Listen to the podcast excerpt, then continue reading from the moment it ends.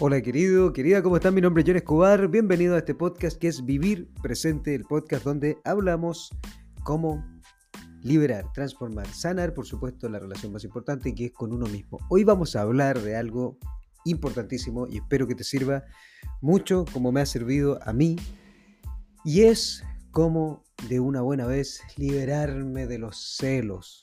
¿Cómo me libero de los celos? De esa sensación tan profunda de un temor enorme a que algo ocurra y de dónde viene, cómo transformarla, qué es lo que me detiene y todo eso espero que te sirva en este punto que es algo tan importante para nosotros. Así que vamos a ver estos celos. Vamos juntos allá. Vamos. Como siempre te digo, no me creas, experimentalo por ti porque eso es sabiduría, ¿verdad? Si es que estás experimentando celos o has experimentado celos, así como yo también lo he experimentado, celos, esta sensación de que algo es mío y que no quiero perderlo, de que alguien puede irse con otro ser humano y que por ende ya no voy a tenerlo en mi poder, en mi posesión, ¿de dónde viene esa sensación enorme de poseer, de tener, de querer para mí. ¿Será amor realmente eso? ¿O será dependencia? ¿O será apego? Y si es dependencia y es apego, si siento celos porque siento un miedo enorme a que alguien se vaya con otra persona, a que alguien me deje, a que alguien prefiera a otro ser humano, quiere decir que estoy en ese preciso momento dominado por mi ego. Y mi ego, que me quiere proteger, ¿verdad? Que quiere que yo no pase por un dolor enorme, me está diciendo, hey, protégete, haz algo antes de que ocurra eso, porque te van a engañar, te van a traicionar, te van a dejar, van a irse con otro ser humano. Y es, ¿por qué? Porque siento una enorme inseguridad, siento poco amor propio, siento una baja autoestima. Mi autoimagen, mi autoconcepto, cómo me veo a mí mismo, cómo me hablo a mí mismo, lo que yo creo de mí, no es algo que me esté elevando, sino que es algo que me está tirando hacia abajo. Los celos, son inseguridad propia, ¿verdad? Los celos es estar dominado por mi ego, por la posesión, por el querer que alguien esté conmigo y hacer que eso sea la fuente de mi felicidad. Cuando yo siento muchos celos es porque, de alguna manera, creo que esa persona allá afuera es la persona que me va a hacer feliz. Creo que yo, por mi propia cuenta, no tengo la facultad, la habilidad, el poder de ser feliz, amoroso. No tengo yo eso en mi interior, por ende, alguien allá afuera tiene que estar comprobándolo de forma constante. ¿Y por qué siento celos? Porque esa persona allá afuera, esa fuente a la que yo le he dado el poder externo, para que si está conmigo entonces yo me voy a sentir una persona increíble, yo me voy a sentir amado, respetado, valioso. Es, es el punto de haber puesto mi poder en otro ser humano. ¿De dónde viene eso? Por supuesto viene de lo más profundo que es nuestra infancia, de todos los años donde yo nunca cuestioné absolutamente nada y lo más probable es que en algún momento quedé enganchado con que no soy suficiente, a lo mejor mamá y papá no estaban, a lo mejor mamá y papá preferían a un hermano en vez de preferirme a mí. Y todo eso que hacían los papás en algún momento, o mis cuidadores, o las personas que estuvieron a mi cargo en algún momento, o sea, yo al cargo de ellos. Entonces yo sentí mucho que no era una persona valiosa. Y entonces esa creencia, perdón, esa creencia interna tan profunda de no creer que yo valgo, que no, que no entender que yo soy la fuente de la felicidad, yo soy la fuente del amor, yo soy la fuente de todo eso genial que tengo que sentir. Entonces, mi mente, mi ego puso el poder en lo externo. Entonces yo entendí y creo, y por eso se llama creencia limitante, yo creo que mi valía, lo que yo valgo como ser humano, cuánto yo puedo ser amado depende de otro ser humano allá afuera. Entonces imagínate, eso se llama dependencia, ¿verdad? Eso se llama apego. Eso se llama no hacerme responsable por mi propio mundo mental y emocional.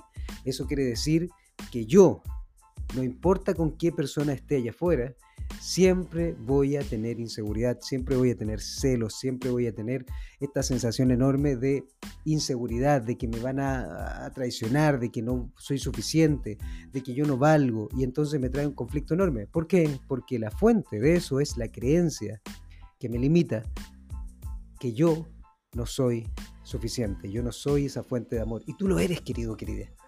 ¿Sí o no? Si en este preciso momento lo has sentido, yo te lo digo, a mí me pasó muchísimo. Cuando yo era pequeño, no sentí el amor de papá, mamá tenía que trabajar muchísimo y por ende tampoco lo sentí. Entonces, en los primeros años de mi vida, claro, uno entiende que va condicionando su mente en base a repetición, repetición, repetición, repetición, repetición. Por ende, ese punto tan emocional de no sentirme querido, de no sentirme amado, de no sentirme validado, y de en esos años tan, cuando uno es pequeño, uno no puede darse a sí mismo, uno no se puede decir a uno mismo, ¿sabes qué, John?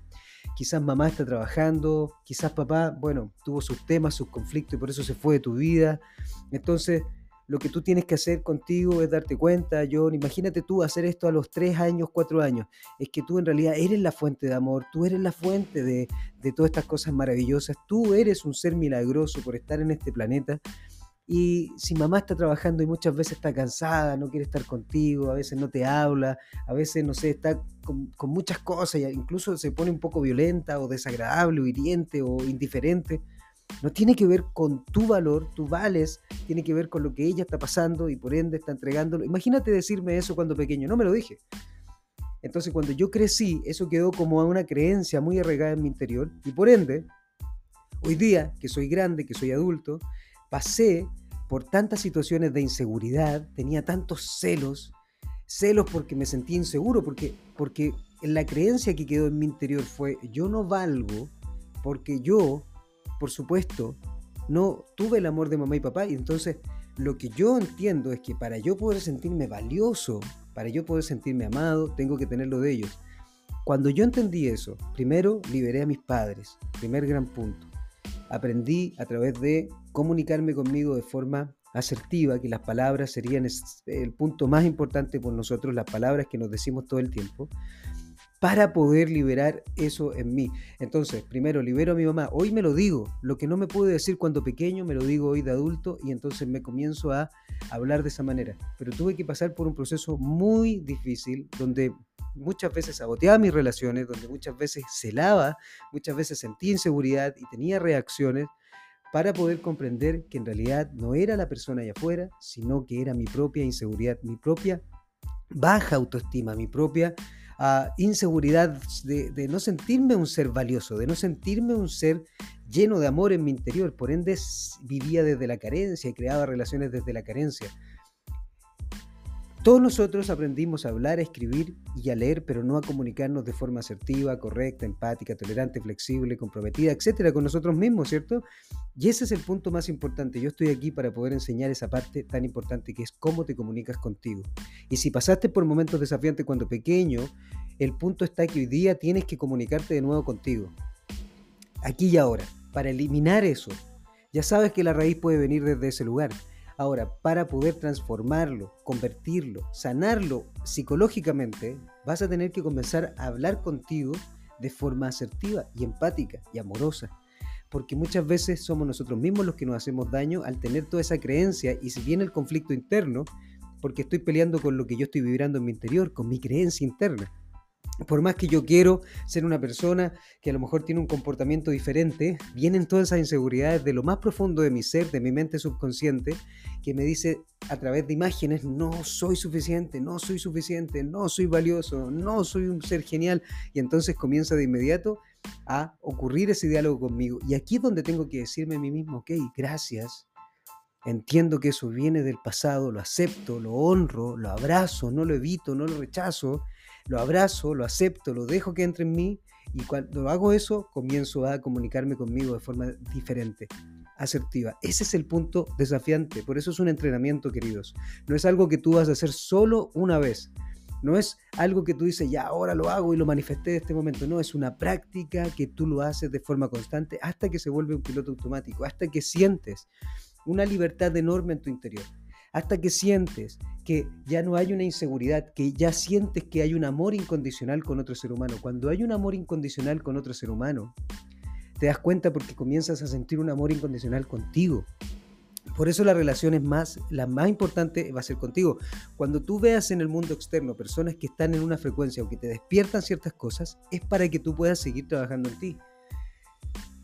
Ese es el punto importante. Si conectaste con alguien que te hace sentir esa inseguridad, tenlo por seguro que no es esa persona. Esa persona tendrá sus temas que trabajar en ella, pero lo que está mostrándote a ti entre, en, esos celos, es en esa inseguridad, quizá en esa dependencia, es que tienes que trabajar algo en ti, porque cuando te liberas de eso, entonces vibras en una frecuencia totalmente diferente. ¿Y cómo lo haces? Aceptas que tu mente quedó condicionada en una creencia, lo que se le llama trauma o herida psicológica, que es a través de una creencia tan profunda que no eres suficiente, no eres merecedor. Entonces tienes que comenzar a comunicarte de forma diferente contigo, tienes que comenzar a hablarte a ti de forma totalmente diferente. Las palabras, la comunicación, lo que te dices de forma constante es lo que va a reprogramarte, lo que va a liberarte, a transformarte, a sanarte. ¿Cómo te hablas a ti constantemente? Si yo tuviera que definir todo esto en solamente una frase sería ah, domina tu comunicación. Domina lo que te estás diciendo cada instante. Cuando vengan los temores, los miedos, las inseguridades, que es estos celos que me van a dejar, no soy suficiente, no valgo, solo justo en ese preciso momento donde tienes que comenzar la práctica.